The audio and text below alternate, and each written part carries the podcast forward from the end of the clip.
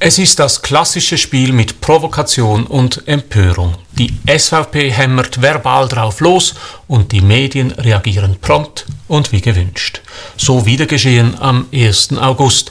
Die SVP bewirtschaftet den Stadt-Landgraben und drischt auf die Städte ein. Die Medien greifen die Story sofort auf. Der Blick macht sogar eine Stadt-Landgraben-Serie daraus.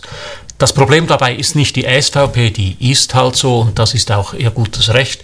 Das Problem ist, wie willfährig die Medien sich in den Dienst der Partei stellen und die Provokation eins zu eins weiter verbreiten. Kein Zweifel, die SVP ist Zucker für die Medien.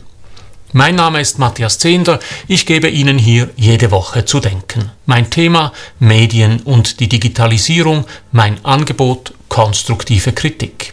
Wenn Ihnen das gefällt, drücken Sie doch den Knopf für Abonnieren, dann verpassen Sie meinen nächsten Kommentar nicht.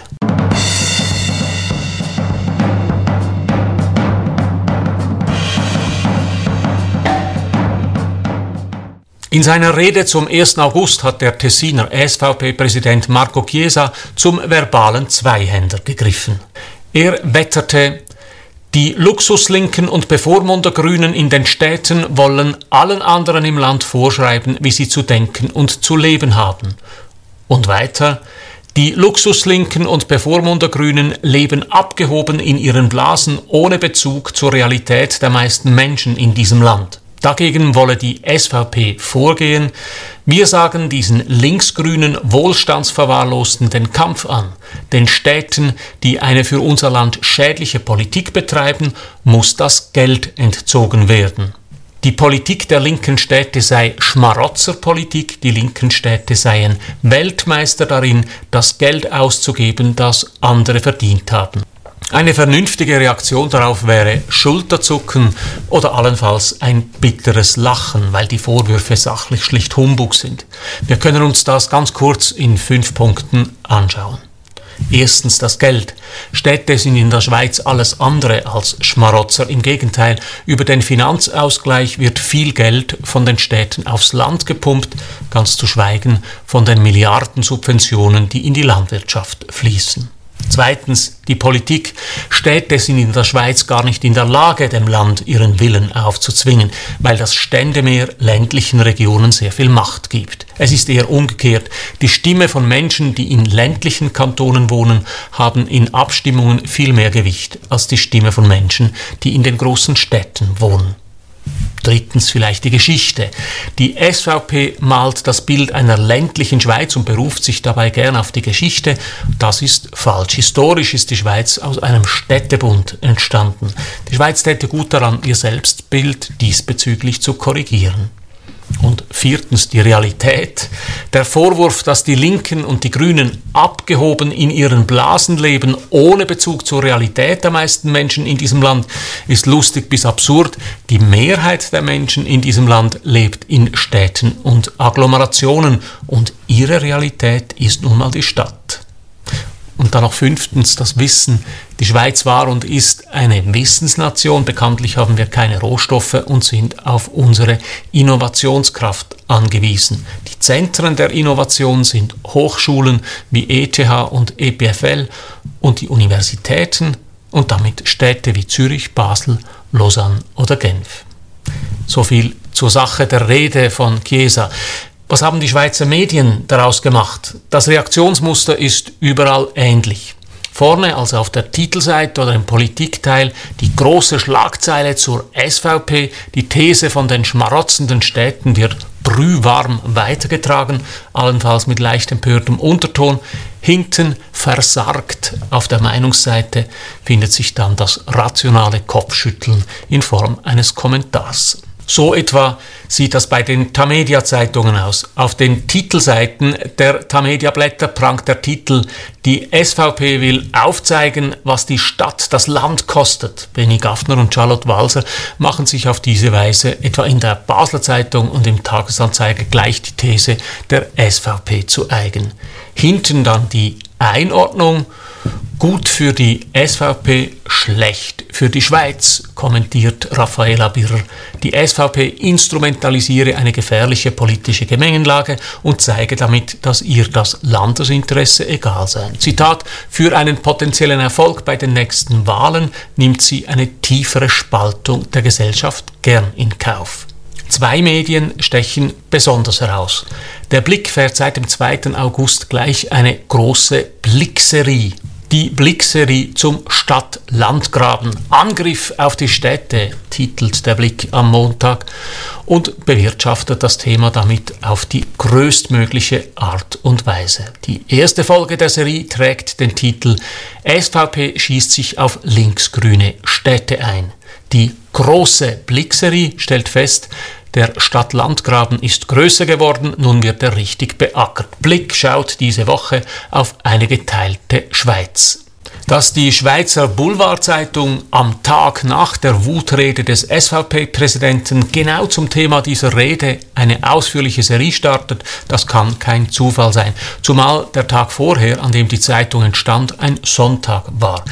Der Blick spannt sich also geplant vor den SVP-Karren. Sicher, die Serie bietet nicht nur die SVP-Thesen, die Zeitung widerspricht der Partei auch. Trotzdem verschafft der Blick den SVP-Polteri die größtmögliche Präsenz. Ähnlich die NZZ, die Neue Zürcher Zeitung. Sie gibt Marco Chiesa einige Tage später auf einer ganzen Seite im Rahmen eines freundlichen Interviews die Gelegenheit, seine Thesen noch einmal ungefiltert auszubreiten. Etwa die rot-grünen Stadtregierungen und die Parlamente sind Weltmeister darin, das Geld auszugeben, das andere verdient haben. Das Problem dabei, die NZZ lässt den Mumpitz unwidersprochen so stehen. Da war selbst der Blick kritischer. Füttert das Land wirklich die Städte durch, fragte die Boulevardzeitung unter dem Titel 1. Augustrede von SVP-Präsident Chiesa im Faktencheck und kommt zum Schluss, dass eher das Gegenteil stimmt.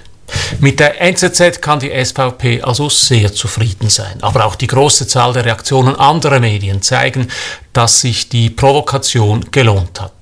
Städte wehren sich gegen SVP-Attacke vom 1. August, titelt etwa now.ch. Die SVP lancierte zum Nationalfeiertag einen Frontalangriff auf die linken Städte, nun wehren sich die Zentren. Das Online-Magazin Watson titelt Land gegen Stadt, wie die SVP die Schweiz spalten will.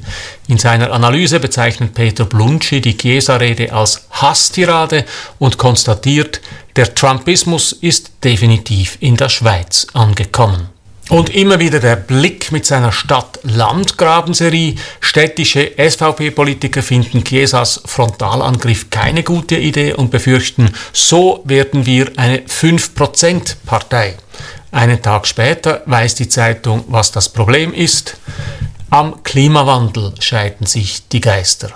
Immerhin gibt es nicht nur Skandalisierungen der Chiesa-Rede, sondern auch nüchterne Kommentare.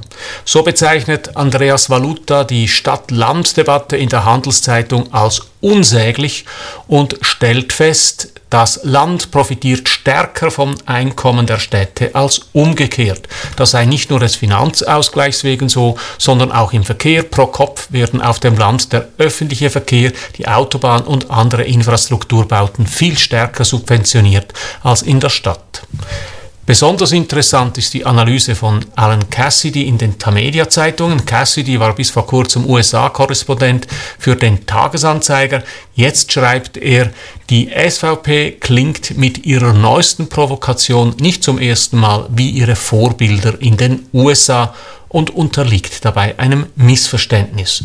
Trump habe sich in den USA auf reale Probleme berufen, als er gegen die Stadt wetterte. In der Schweiz kann von solchen Zuständen keine Rede sein, schreibt Cassidy. Auch mit der urbanen Bevormundung sei es in der Schweiz nicht weit her. Cassidy bezeichnet die Rede deshalb als faktenfreie Provokation. Mit Städtebashing lässt sich eben Kulturkampf machen, Identitätspolitik von rechts. Trump-Rede vom Real America, die SVP von der wahren Schweiz, die es natürlich nur auf dem Land gibt. Was mich daran erstaunt und ärgert, ist nicht die SVP. Die macht, was Parteien und Politiker halt machen. Die SP hat den 1. Mai, die SVP den 1. August. Grüne protestieren gegen Umweltverschmutzung, die FDP gegen Steuern.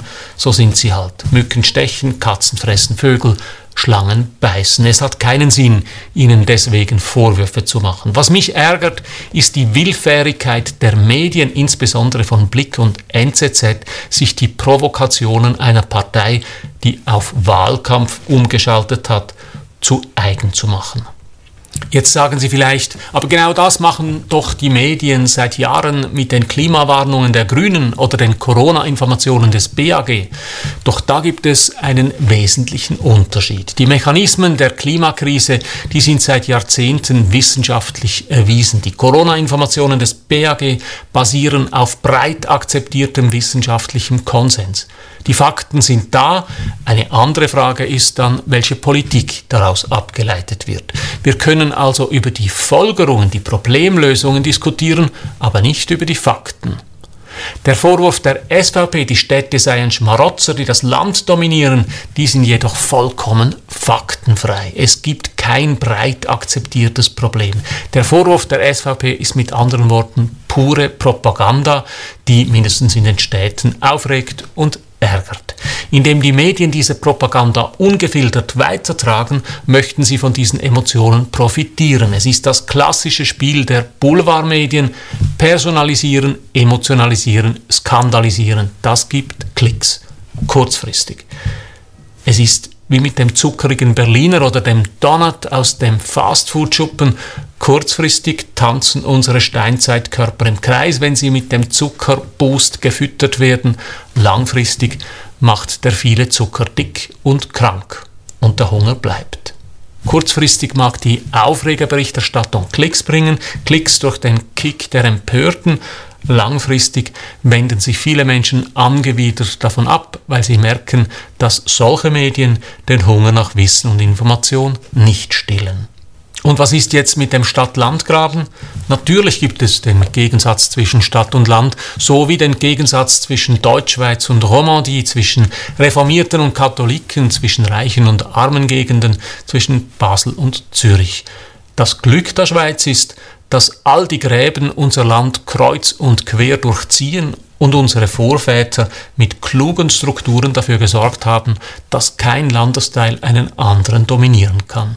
Speziell am Stadt-Land-Gegensatz ist zudem, dass es zwischen den Kernstädten und dem abgelegenen Land die Agglomeration gibt. Und hier, quasi im Graben zwischen Stadt und Land, lebt die große Mehrheit der Schweizerinnen und Schweizer und wundert sich, über die SVP und die Medien. So viel für heute. Drücken Sie doch noch schnell den Abonnieren und den Gefällt mir Knopf, dann hören wir uns in einer Woche wieder. Alles Gute.